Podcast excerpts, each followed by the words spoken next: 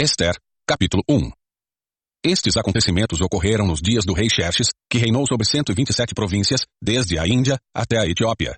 Do trono real na fortaleza de Suzã, Xerxes governava seu império. No terceiro ano de reinado, ofereceu um banquete a todos os seus nobres e oficiais. Convidou todos os oficiais militares da Pérsia e da Média e os príncipes e nobres das províncias. A festa durou 180 dias e foi uma demonstração formidável da grande riqueza do império e da pompa e esplendor de sua majestade. Terminada a celebração, o rei ofereceu um banquete para todo o povo que estava na fortaleza de Suzã, desde os mais importantes até os mais humildes. O banquete durou sete dias e foi realizado no pátio do jardim do Palácio Real. O pátio estava enfeitado com cortinas brancas de algodão e com tapeçarias azuis presas com cordas de linho branco e fitas vermelhas a argolas de prata fixadas a colunas de mármore. Havia sofás com armação de ouro e de prata sobre um piso de mosaico de pórfiro, mármore, madrepérola e outras pedras preciosas. As bebidas eram servidas em taças de ouro de diversos modelos, e havia grande quantidade de vinho real para mostrar a generosidade do rei. Por ordem do rei, podia-se beber à vontade, pois ele havia instruído os oficiais de seu palácio a servirem quanto vinho cada convidado quisesse. Na mesma ocasião, a rainha Vasti ofereceu um banquete para as mulheres no palácio do rei Xerxes. No sétimo dia da festa, quando o rei Xerxes estava muito alegre por causa do vinho, ordenou aos sete eunucos que o serviam, Meumã, Bistá, Arbona, Bictá, Abagtá, Zetar e Cacas, que lhe trouxessem a rainha Vasti, usando a coroa real. Ele queria que os nobres e os demais convidados contemplassem sua beleza, pois era uma mulher muito bonita. Mas quando transmitiram a ordem do rei à rainha Vasti, ela se recusou a ir. O rei ficou furioso e indignado. Então o rei consultou seus sábios que entendiam das leis e dos costumes dos persas, e aos quais ele sempre pedia conselhos. Seus nomes eram Carsena, Setar, Admata, Tarsis, Meres, Marcena e Memucan, sete nobres da Pérsia e da Média. Tinham acesso direto ao rei e ocupavam os cargos mais altos do império. O que se deve fazer com a rainha Vasti? Perguntou o rei. De acordo com a lei, qual é o castigo para uma rainha que se recusa a obedecer às ordens do rei, transmitidas pelos eunucos? Memucan respondeu ao rei e aos nobres. A rainha Vasti ofendeu não somente o rei, mas todos os nobres e cidadãos das províncias do império. Mulheres de toda parte começarão a desprezar o marido quando souberem que a rainha Vasti se recusou a comparecer diante do rei. Antes de terminar este dia, as esposas dos nobres do rei em toda a Pérsia e a Média saberão o que a rainha fez, e começarão a tratar o marido da mesma forma. Haverá grande desprezo e indignação sem fim. Portanto, se parecer bem ao rei, sugerimos que publiquem um decreto real, uma lei dos meros e dos persas que não pode ser revogada. Determinará que a rainha Vasti seja expulsa para sempre da presença do rei Xerxes, e que o rei escolha outra rainha mais digna que ela. Quando o decreto for publicado em todo o vasto império do rei, maridos de toda parte, seja qual for a posição social, serão respeitados pela esposa, o conselho pareceu razoável ao rei e a seus nobres, e ele aceitou a proposta de Memucan. Enviou cartas a todas as partes do império, a cada província, em sua própria escrita e língua, proclamando que todo homem devia ser o chefe de sua própria casa e ter sempre a última palavra.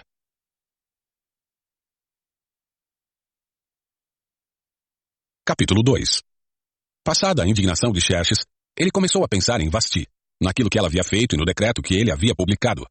Então seus conselheiros sugeriram, Permita que procuremos em todo o império moças belas e virgens para o rei.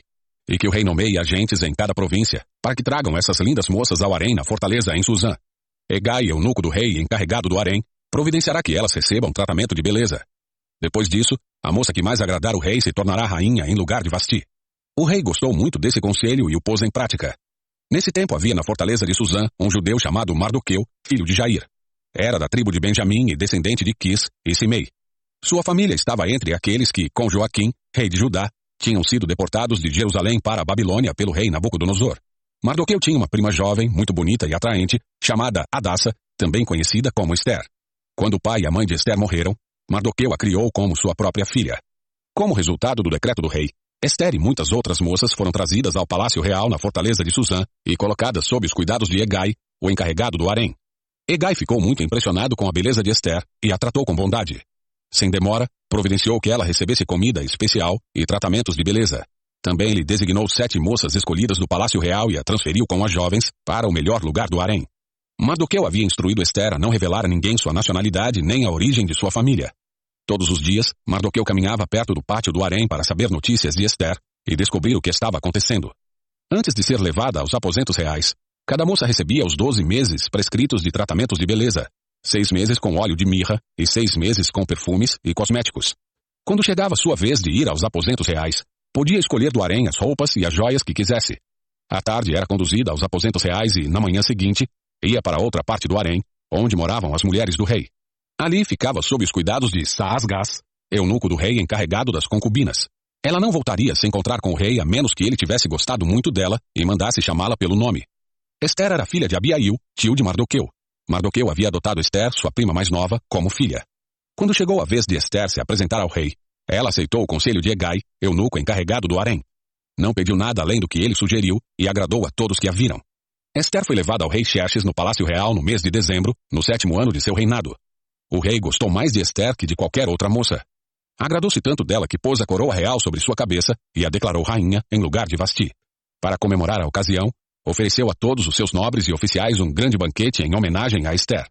Declarou aquele dia feriado em todas as províncias e distribuiu presentes generosos para todos. Mesmo depois que todas as moças haviam sido transferidas para outra parte do harém e que Mardoqueu tinha se tornado um dos oficiais do palácio, Esther continuou a manter em segredo sua nacionalidade e a origem de sua família. Ainda seguia as instruções de Mardoqueu como havia feito quando vivia sob os seus cuidados. Certo dia, quando Mardoqueu estava de serviço junto à porta do palácio real, dois eunucos do rei, Bigtana e Teres, guardas da porta dos aposentos do rei, se indignaram com Xerxes e conspiraram para matá-lo. Mardoqueu, porém, soube do plano e transmitiu a informação à rainha Esther, que contou ao rei em nome de Mardoqueu. Quando o caso foi investigado e descobriu-se que o relato de Mardoqueu era verdadeiro, os dois homens foram enforcados.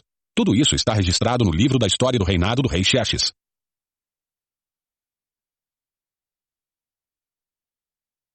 Capítulo 3 Algum tempo depois, o rei Xerxes promoveu Amã, filho de Amedata, o Agagita, e lhe deu posição de autoridade sobre todos os nobres do império.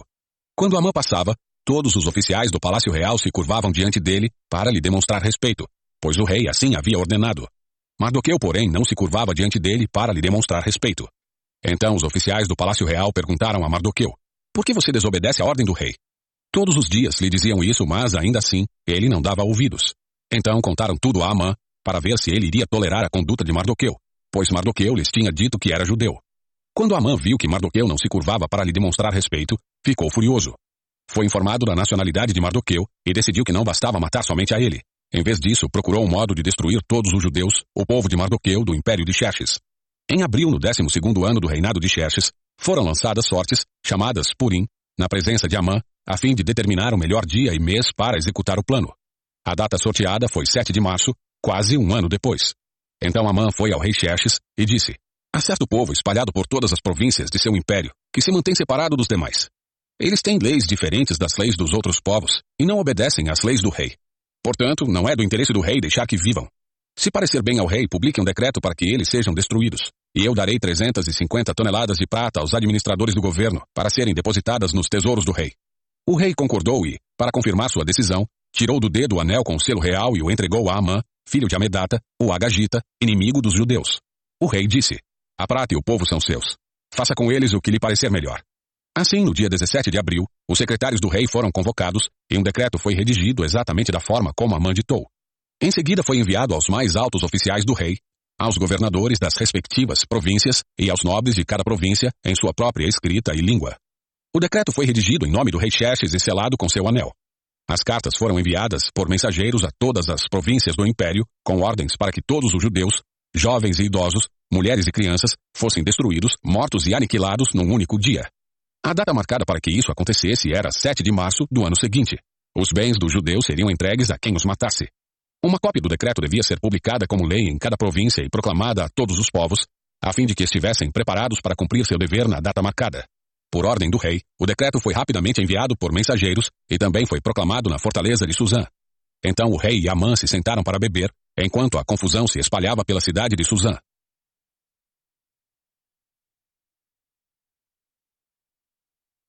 Capítulo 4 Quando Mardoqueu soube de tudo que havia acontecido, rasgou suas roupas, vestiu-se de pano de saco, cobriu-se de cinzas e saiu pela cidade chorando alto e amargamente. Foi até a porta do palácio, mas ninguém que estivesse usando roupas de luto tinha permissão para entrar. Quando a notícia do decreto chegou a todas as províncias, houve grande pranto entre os judeus. Jejuaram, choraram e lamentaram, e muitos se deitaram em pano de saco e em cinzas. Quando as criadas de Esther e os eunucos vieram e lhe contaram sobre Mardoqueu, ela ficou muito angustiada. Enviou-lhe roupas para vestir em lugar do pano de saco, mas ele não aceitou. Então Esther mandou chamar Ataque, um dos eunucos do rei que havia sido nomeado para servi-la. Ordenou que ele fosse até Mardoqueu e descobrisse o que o perturbava e por que ele estava de luto. Ataque foi até Mardoqueu na praça da cidade, em frente à porta do palácio. Mardoqueu lhe contou tudo e lhe informou a quantidade exata de prata que Amã havia prometido pagar ao tesouro real pela destruição dos judeus. Mardoqueu entregou a Ataque uma cópia do decreto publicado em Suzã, que ordenava o extermínio de todos os judeus. Pediu a Ataque que mostrasse o decreto a Esther e lhe explicasse a situação. Também pediu a Ataque que a orientasse a ir falar com o rei para implorar por misericórdia e interceder em favor de seu povo. Ataque voltou a Esther com o recado de Mardoqueu. Então Esther mandou Ataque dizer a Mardoqueu: Todos os oficiais do rei, e até mesmo o povo das províncias sabem que qualquer pessoa que se apresente diante do rei no pátio interno sem ter sido convidada está condenada a morrer, a menos que o rei lhe estenda seu cetro de ouro. Além do mais, há trinta dias o rei não me chama à sua presença. E o recado de Esther foi transmitido a Mardoqueu. Mardoqueu enviou esta resposta a Esther. Não pense que por estar no palácio você escapará quando todos os outros judeus forem mortos. Se ficar calada num momento como este, alívio e livramento virão de outra parte para os judeus.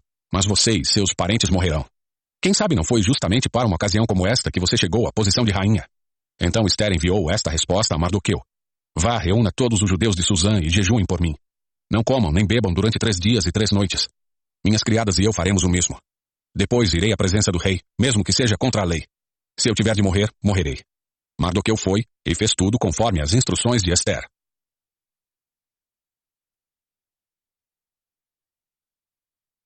Capítulo 5 No terceiro dia do jejum, Esther vestiu seus trajes reais e entrou no pátio interno do palácio, em frente do salão do rei.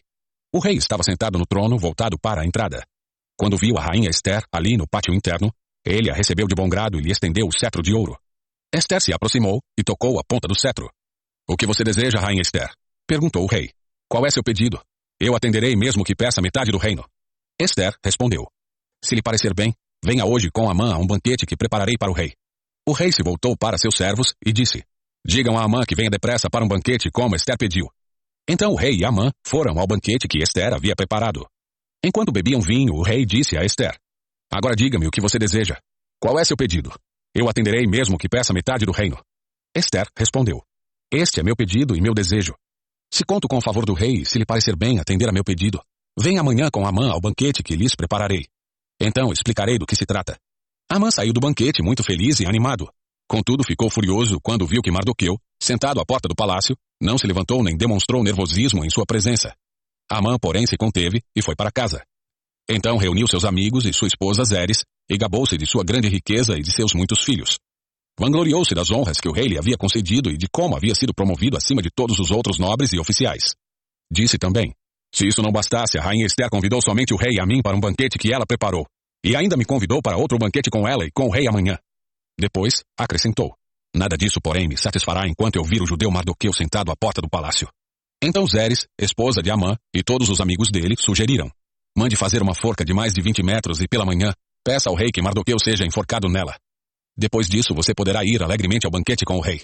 A sugestão agradou Amã, e ele mandou fazer a forca.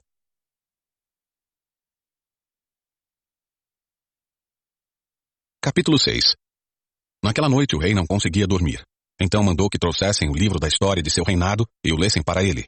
Nesses registros ele descobriu que Mardoqueu havia denunciado Bigtana e Teres, os dois eunucos que guardavam a porta dos aposentos reais e que haviam conspirado para matar o rei Xerxes. Que recompensa ou reconhecimento Mardoqueu recebeu por isso? Quis saber o rei. Seus servos responderam. Não se fez nada por ele. Quem está no pátio? Perguntou o rei. Amã tinha acabado de entrar no pátio externo do palácio para pedir ao rei que Mardoqueu fosse executado na forca que ele havia preparado. Os servos responderam. É Amã que está no pátio. Digam a ele que entre, ordenou o rei. Amã entrou e o rei lhe perguntou. O que devo fazer para honrar um homem que muito me agrada? Amã pensou. A quem o rei desejaria honrar senão a mim? Por isso, respondeu. Se o rei deseja honrar alguém, mande trazer um dos mantos que o rei costuma usar, e um cavalo no qual o rei costuma montar, e que tenha o um emblema real na cabeça. Ordene que o manto e o cavalo sejam entregues a um dos mais nobres oficiais do rei, e que ele ponha o manto sobre o homem que o rei deseja honrar, e o conduza pela praça da cidade sobre o cavalo do rei. Mande que o oficial proclame em alta voz. Assim o rei faz a quem ele deseja honrar. Excelente, disse o rei a Amã.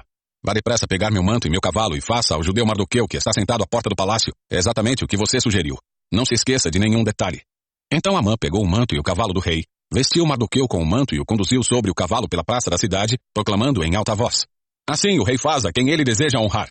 Depois disso, Mardoqueu voltou para a porta do palácio, mas Amã correu para casa abatido e humilhado.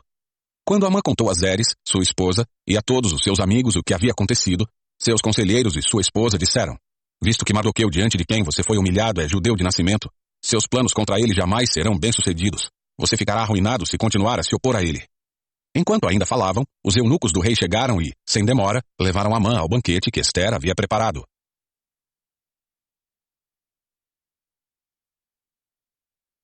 Capítulo 7 O rei e Amã foram ao banquete da rainha Esther. Mais uma vez, enquanto bebiam vinho, o rei perguntou a Esther: Diga-me o que deseja, rainha Esther. Qual é seu pedido? Eu atenderei mesmo que peça metade do reino. A rainha Esther respondeu: Se conto com o favor do rei, e se lhe parecer bem atender meu pedido, poupe minha vida e a vida de meu povo. Pois eu e meu povo fomos vendidos para sermos destruídos, mortos e aniquilados. Se fosse apenas o caso de termos sido vendidos como escravos, eu teria permanecido calada pois não teria cabimento perturbar o rei com um assunto de tão pouca importância. Quem faria uma coisa dessas? Perguntou o rei Xerxes. Onde está o homem que teria audácia de fazer isso? Esther respondeu. Nosso inimigo e adversário é Amã, este homem perverso. Amã ficou apavorado diante do rei e da rainha. Furioso, o rei se levantou e saiu para o jardim do palácio. Amã, porém, ficou ali, implorando por sua vida a rainha Esther, pois sabia que o rei certamente o condenaria à morte. Em desespero, atirou-se sobre o sofá onde a rainha Esther estava reclinada e, Nesse exato momento, o rei voltou do jardim do palácio. O rei exclamou: Ele se atreve até a violentar a rainha aqui no palácio, diante de meus próprios olhos. E assim que o rei falou, seus servos cobriram o rosto de Amã. Abona, um dos eunucos do rei, disse: Amã construiu uma forca de mais de 20 metros no pátio da casa dele. Pretendia usá-la para enforcar Mardoqueu, o homem que salvou o rei de ser assassinado. Usem-na para enforcar Amã, ordenou o rei. Assim executaram Amã na forca que ele havia construído para Mardoqueu. E a ira do rei se acalmou.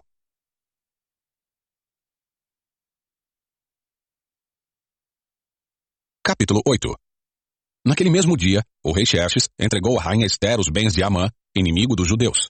Então Mardoqueu foi trazido à presença do rei, pois Esther havia contado ao rei que ele era seu parente. O rei tirou do dedo o anel com selo real que ele havia tomado de volta de Amã e o entregou a Mardoqueu. Assim Esther o nomeou administrador dos bens de Amã. Então Esther voltou a apresentar-se ao rei e, caindo a seus pés, suplicou com lágrimas que ele cancelasse o plano perverso de Amã, o Agagita, contra os judeus. Mais uma vez o rei estendeu o cetro de ouro para Esther. Ela se levantou e ficou em pé diante dele. Disse ela: Se parecer bem ao rei, se conto com seu favor, se o rei considerar correto e se o tenho agradado, que seja publicado um decreto anulando as ordens de Amã, filho de Amedata, o Agagita, para aniquilar os judeus em todas as províncias do rei. Pois como eu suportaria ver meu povo passar por tal calamidade? Acaso poderia assistir à destruição de minha família? O rei Xerxes disse à rainha Esther e ao judeu Mardoqueu: Entreguei a Esther os bens de Amã e ele foi enforcado porque tentou destruir os judeus. Agora enviem aos judeus um decreto em nome do rei, dizendo o que vocês acharem melhor, e selem-no com o anel do rei. Lembrem-se, porém, de que o que já foi escrito em nome do rei e selado com seu anel não pode ser revogado. Assim, no dia 25 de junho, os secretários do rei foram convocados e um decreto foi redigido exatamente da forma como Mardoqueu ditou. O decreto foi enviado aos judeus, aos mais altos oficiais do rei, aos governadores e aos nobres de todas as 127 províncias, desde a Índia até a Etiópia. As ordens foram redigidas na escrita e na língua de cada povo do império, incluindo as dos judeus. Mardoqueu escreveu o decreto em nome do rei Xerxes e o selou com o anel do rei. Enviou as cartas por mensageiros montados em cavalos velozes, criados nas estrebarias do rei. O decreto do rei concedia aos judeus de todas as cidades autoridade para se reunirem e defenderem a própria vida. Permitia que destruíssem, matassem e aniquilassem qualquer exército de qualquer nacionalidade ou província que os atacasse, ou a seus filhos e esposas. Também permitia que tomassem os bens de seus inimigos. A data marcada para que isso acontecesse em todas as províncias do rei Xerxes era 7 de março do ano seguinte. Uma cópia do decreto devia ser publicada como lei em cada província e proclamada a todos os povos, a fim de que os judeus estivessem preparados para se vingar de seus inimigos na data marcada. Por ordem do rei, os mensageiros saíram a toda pressa, montados em cavalos velozes, criados nas estrebarias do rei. O decreto também foi proclamado na fortaleza de Suzã. Mardoqueu saiu da presença do rei vestido com trajes reais em azul e branco, uma grande coroa de ouro e um manto de linho fino e tecido vermelho. E o povo de Suzã comemorou alegremente o novo decreto. Os judeus se encheram de felicidade e alegria e foram honrados em toda parte. Em cada província e cidade, em cada lugar onde o decreto do rei chegava, os judeus se alegravam muito e comemoravam com grandes banquetes, festas e feriados. Muitos que pertenciam a outros povos do império se tornaram judeus, porque temiam o que os judeus pudessem fazer com eles.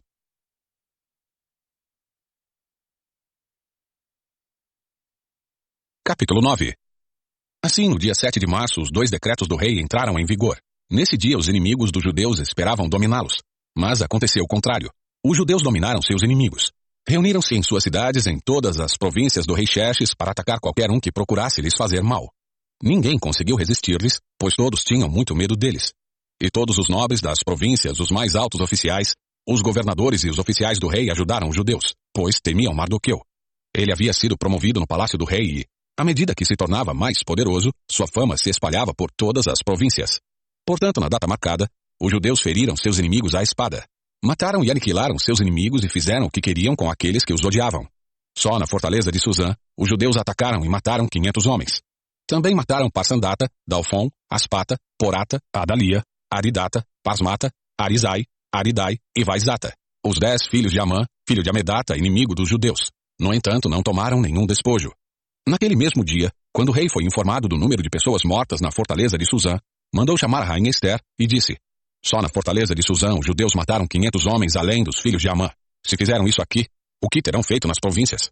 E agora, o que mais deseja? Seu pedido será atendido. Diga-me, e será feito. Esther respondeu: Se parecer bem ao rei, dê permissão aos judeus de Suzã para que façam novamente amanhã o mesmo que fizeram hoje, e que os corpos dos dez filhos de Amã sejam pendurados na forca. O rei concordou e publicou o decreto em Suzã, e os corpos dos dez filhos de Amã foram pendurados na forca. Então, no dia 8 de março, os judeus de Suzã se reuniram e mataram trezentos homens. Mais uma vez, porém, não tomaram nenhum despojo. Enquanto isso, os outros judeus em todas as províncias do rei haviam se reunido para defender a própria vida. Livraram-se de seus inimigos ao matar setenta e cinco mil dos que odiavam os judeus. No entanto, não tomaram nenhum despojo.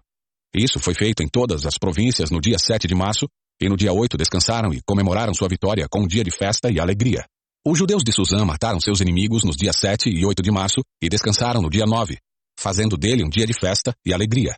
Por isso, os judeus que vivem em povoados nas regiões rurais celebram a festa anual nesse dia determinado, data em que se alegram, festejam e presenteiam uns aos outros com alimentos. Mardoqueu registrou esses acontecimentos e enviou cartas aos judeus em todas as províncias do rei Xerxes, tanto aos de perto como aos de longe, instruindo-os a celebrar uma festa anual nesses dois dias. Ordenou que celebrassem com festas e alegria, presenteando uns aos outros com alimentos e distribuindo presentes aos pobres. Assim recordariam a ocasião em que os judeus se livraram de seus inimigos e em que sua tristeza foi transformada em alegria e seu lamento em dia de festa. Os judeus aceitaram a orientação de Mardoqueu e adotaram esse costume anual. Amã, filho de Amedata, o Agagita, inimigo dos judeus, havia tramado destruí-los numa data determinada pelo lançamento de sortes, chamadas Purim. Mas, quando Esther foi à presença do rei, ele publicou um decreto que fez o plano perverso de Amã se voltar contra ele, e Amã e seus filhos foram pendurados numa forca. Por isso essa comemoração se chama Purim, palavra que se usava antigamente para lançar sortes. Assim, por causa da carta de Mardoqueu e daquilo que lhes havia acontecido, os judeus em todo o reino concordaram em dar início a essa tradição e transmiti-la a seus descendentes e a todos que se tornassem judeus. Declararam que não deixariam de celebrar anualmente esses dois dias na data determinada. Esses dias seriam lembrados e comemorados de geração em geração, por todas as famílias, em todas as províncias e cidades do império. A festa de Purim jamais deixaria de ser celebrada pelos judeus, nem a lembrança do que havia acontecido se apagaria entre seus descendentes. Então a rainha Esther, filha de Abiail e o judeu Mardoqueu escreveram outra carta com toda a autoridade para confirmar a carta de Mardoqueu e estabelecer a festa de Purim. Enviaram cartas a todos os judeus das 127 províncias do Império de Xerxes, desejando-lhes paz e segurança. Essas cartas estabeleciam a festa de Purim, uma celebração anual desses dias na data determinada, conforme decretado tanto pelo judeu Mardoqueu como pela rainha Esther. O povo resolveu celebrar essa festa, assim como haviam estabelecido para si e seus descendentes os tempos de jejum e de lamentação. Assim, o decreto de Esther confirmou as orientações para a festa de Purim, e tudo foi escrito nos registros.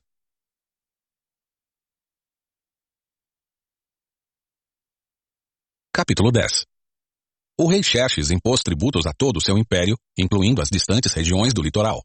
Suas grandes realizações e o relato completo da grandeza de Mardoqueu, a quem o rei havia promovido, estão registrados no livro da história dos reis da Média e da Pérsia.